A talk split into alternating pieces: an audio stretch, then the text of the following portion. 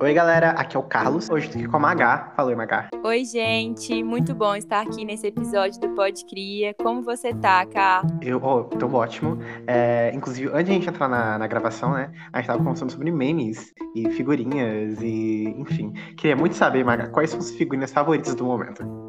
Nossa, eu tenho muitas figurinhas favoritas, mas eu confesso que eu adoro figurinhas que a mensagem fica meio no ar, sabe? Fica uma coisa meio indireta, que nem todo mundo entende, mas pelo menos eu acho que eu entendo. Então eu adoro mandar esse tipo de figurinha. E você? Ou oh, eu tô muito obcecado por uma figurinha que é um cachorro. E aí, tipo assim, é, ele, ele tá com alguma cara, ele tá com uma cara estranha, e aí, tipo assim, vai meio que deformando a cara dele, aí fica uma cara muito engraçada, e eu sempre rio mandando essa figurinha. Então, acho que é uma figurinha. Acho que é figurinhas do cachorro, de cachorro em geral, assim, eu acho que são meus favoritos. Ou de gatinho, sabe? Porque elas são muito fofas, elas também são meio sarcásticas. sentido. Né? Eu também gosto muito. Eu adoro quando tem animais e a gente vê como que os animais também podem expressar mensagens, porque querendo ou não, por mais que seja engraçado, as figurinhas uhum. expressam alguma mensagem, né? Então até os cachorros podem mandar essa mensagem para as pessoas de uma forma diferente, bem legal. Com certeza. Inclusive, o episódio que a gente montou hoje é exatamente sobre isso, exatamente sobre memes. É, enfim, eu gostei muito do resultado. A gente chamou alguns convidados muito legais para estar, tá, enfim, conversando com a gente sobre isso. Mais uma vez, meu nome é Carlos. E meu nome é Maria Gabriela. E está começando mais um episódio do Pode Cria. Pode Cria! Pode crer. Pode crer. Pode crer. Todo mundo conhece alguém que já viralizou na internet. Gravou um vídeo super de boas e do nada, puf, explodiu na rede. Para começar o episódio de hoje, nós chamamos algumas pessoas que já passaram por essa experiência e tem muito a nos contar sobre ela.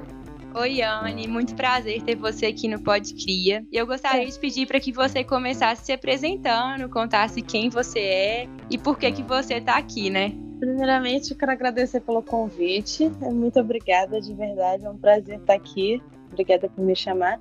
E eu tô aqui, que é para falar sobre memes, alguma coisa assim. Sim, o nosso episódio é sobre memes e a gente sabe que você já virou um meme. E a gente gostaria de saber que assim, o que mais viralizou na sua paródia foi um refrão e aí, não necessariamente no vídeo você estava, se eu não me engano, né? E aí, como que foi? Isso foi proposital? Conta um pouco como foi esse meme. Então, foi assim. Eu sou muito fã de K-pop tem um tempo já. Um amigo meu criou uma paródia falando assim: uh, beber gamota e a laranja, a tangerina, a mexerica, moranguinho, uva, de uma música de um grupo chamado Red Velvet. Beber gamota e a laranja,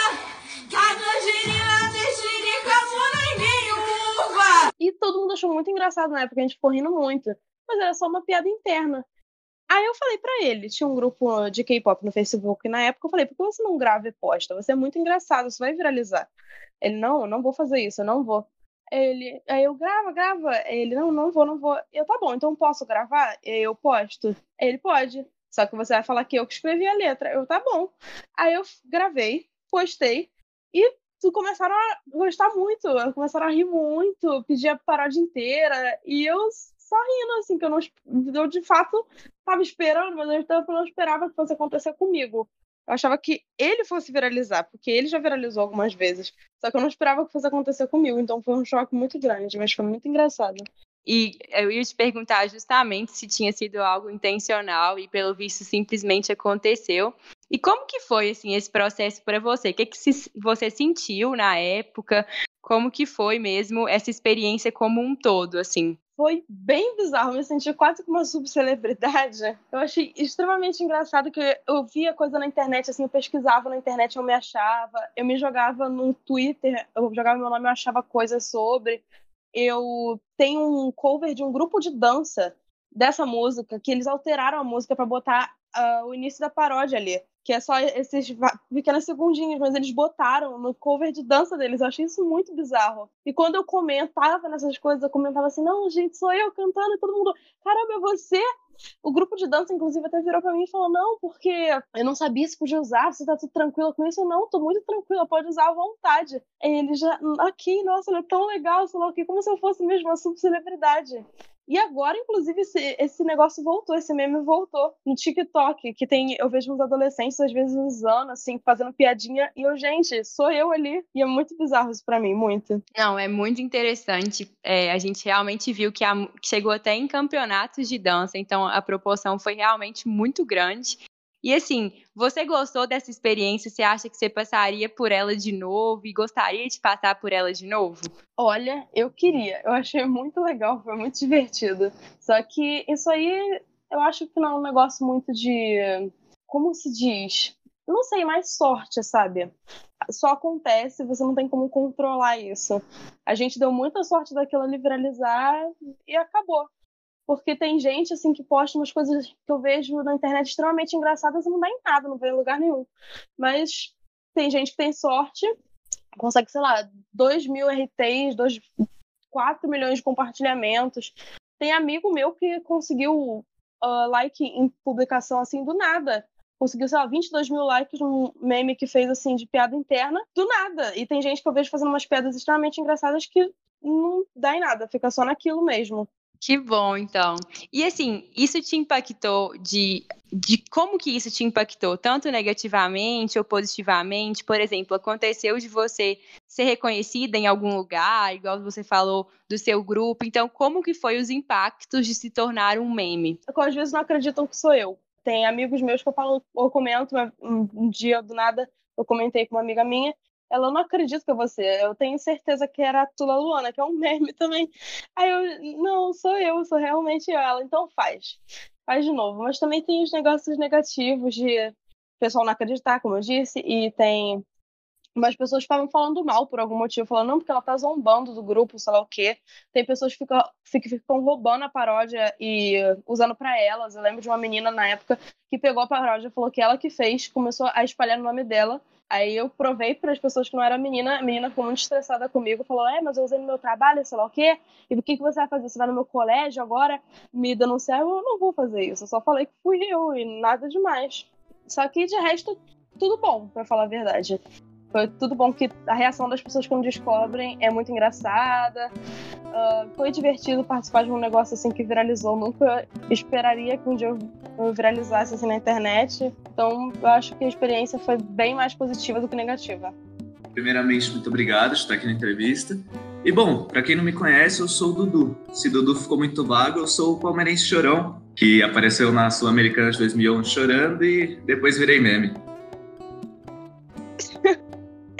Ai, Dudu, que apresentação. A apresentação faz jus ao nosso tema. E aí, a primeira pergunta que eu tenho para você é justamente como foi se tornar um meme e ainda se tornar um meme com 11 anos de idade? Foi uma coisa que, assim, eu não tinha proporção de como ia ser. Foi muito estranho no dia seguinte, a minha capa estampada no jornal e meus amigos perguntando como é que é. E para mim só tinha sido um dia normal, meu time tinha perdido era uma época que o Palmeiras também estava perdendo bastante. Mas foi. O dia seguinte foi uma coisa muito estranha, muito bizarra, mas que depois eu fui gostando, né? Meu ego foi muito bem alimentado por aquilo. E assim, muitos anos se passaram, né? Você tinha 11 anos, você nem falou quantos anos você tem atualmente. E sem dúvidas você foi muito reconhecido, principalmente é, pelos fãs do esporte, as pessoas que estão relacionadas com esse mundo. E isso te trouxe alguns impactos, sejam eles positivos ou também impactos negativos, até pensando na época em que isso ocorreu, você era um pré-adolescente, como que foi isso, esse impacto por se tornar um meme? Graças a Deus, como eu era pequeno, eu fui muito bem acompanhado pela minha mãe e pelo meu pai, tanto que depois, mais tarde, eu ouvi algumas coisas meio maldosas ou alguns comentários desnecessários, mas como eu fui muito blindado como eu era pequeno, não cheguei a sentir isso na pele, desde a zoação da escola, né? Isso é normal. Até, um, sei lá, comentários do YouTube, meu pai postou um vídeo, né, das, de uma entrevista que eu dei depois do corrido, uns comentários maldosos tudo, mas acontece, sempre vai ter. Mas ainda bem que eu fui muito blindado disso. Então, pode crer, agora a gente está com mais um convidado e é uma honra realmente ter esse convidado aqui com a gente. Oi, Léo, bem-vindo ao Pode Cria. Vou começar pedindo para você se apresentar. Meu nome é Léo, né? A gente se conhece um pouquinho, mas pro pessoal que tá ouvindo aí, é, meu nome é Leonardo do Prado, eu sou estudante de publicidade pela UFMG, né? Tô no terceiro período, embora agora esteja um pouquinho bagunçado as coisas, mas acredito eu que esteja no terceiro. E eu sou o diretor de marketing da CRIA. Realmente uma honra ter você aqui no episódio, principalmente para trazer uma visão mais técnica e também mais analítica sobre o nosso tema. E eu vou começar por uma pergunta básica, que é realmente perguntando o que, que é um meme e como que o um meme surge. Perfeito, amiga. Acho que é uma ótima pergunta. É, a priori, tipo, eu já sou apaixonado por, por, por essa questão de memes e tudo mais, porque eu acho que o meme surge principalmente a partir da espontaneidade, sabe? E de verdade naquilo também. E eu acho que meme, tipo assim, é uma figura um pouco irônica, tipo, é um signo que representa mesmo uma certa espontaneidade, uma ironia sobre algum fato, alguma coisa assim, e que pega no, no gosto do povo, né? Tipo, tem bastante interpretações para várias pessoas, mas para mim eu acho que é isso mesmo, uma simbologia de algo um pouco irônico, morado sobre uma coisa. Legal demais, Léo. E assim, quando o meme surge, que é uma coisa igual você falou, bem espontânea, existe algum fator ou indicador que pode determinar se aquele meme vai viralizar ou isso também é uma coisa espontânea? Eu acho que não. Eu acho que é inclusive essa espontaneidade que faz com que o meme, tipo assim, seja tão viral, sabe? Eu acho que quando a gente pensa, por exemplo, em casos clássicos que eu adoro, como a Gretchen, por exemplo, é, o material dela ficou, né, tipo, anos rodando aí pela, por reality shows como A Fazenda, e depois de um tempo a galera começou a ressuscitar aquilo, tipo, viralizou porque era realmente espontâneo, tipo, acho que ninguém colocava muita fé. Então, às vezes, essa coisa de ser muito verdadeiro ou inusitado, tipo, dá essa carga viral, sabe? Eu acho que se fosse algo um pouco não sei, planejado e muito mirabolado, a, a tendência é de que não faça tanto sucesso assim, sabe? Eu acho que esses dois fatores é, é o brilho, assim, pra coisa. Sim, verdade. Eu também adoro os memes da Gretchen, vou confessar aqui. E assim, um meme, ele pode dizer que um meme é universal? Por exemplo, se para mim aquilo é um meme, necessariamente para outra pessoa também é um meme ou isso é relativo? Não, eu acho que inclusive até tipo em detrimentos mesmo locais, como por exemplo, a gente pegar todo mundo aqui de um mesmo bairro, as pessoas podem encarar diferentes signos como humorísticos ou não, sabe? E acho que isso também diz muito sobre cada comunidade, por exemplo. A Gretchen é um tipo de símbolo, né, tipo, muito presente, mas tem pessoas tipo assim mais heterossexuais, por exemplo, de outros grupos, de outras né, tipo, conjuntos assim de familiaridades, que não veem tanta graça nisso e, tipo, preferem outros tipos de página, tipo, tem bastante gente que eu conheço, amigos meus que seguem um saquinho de lixo, por exemplo. E embora, tipo, não seja um conteúdo que eu gosto bastante, eu mesmo assim sei que tipo faz sucesso por aquelas bandas, sabe?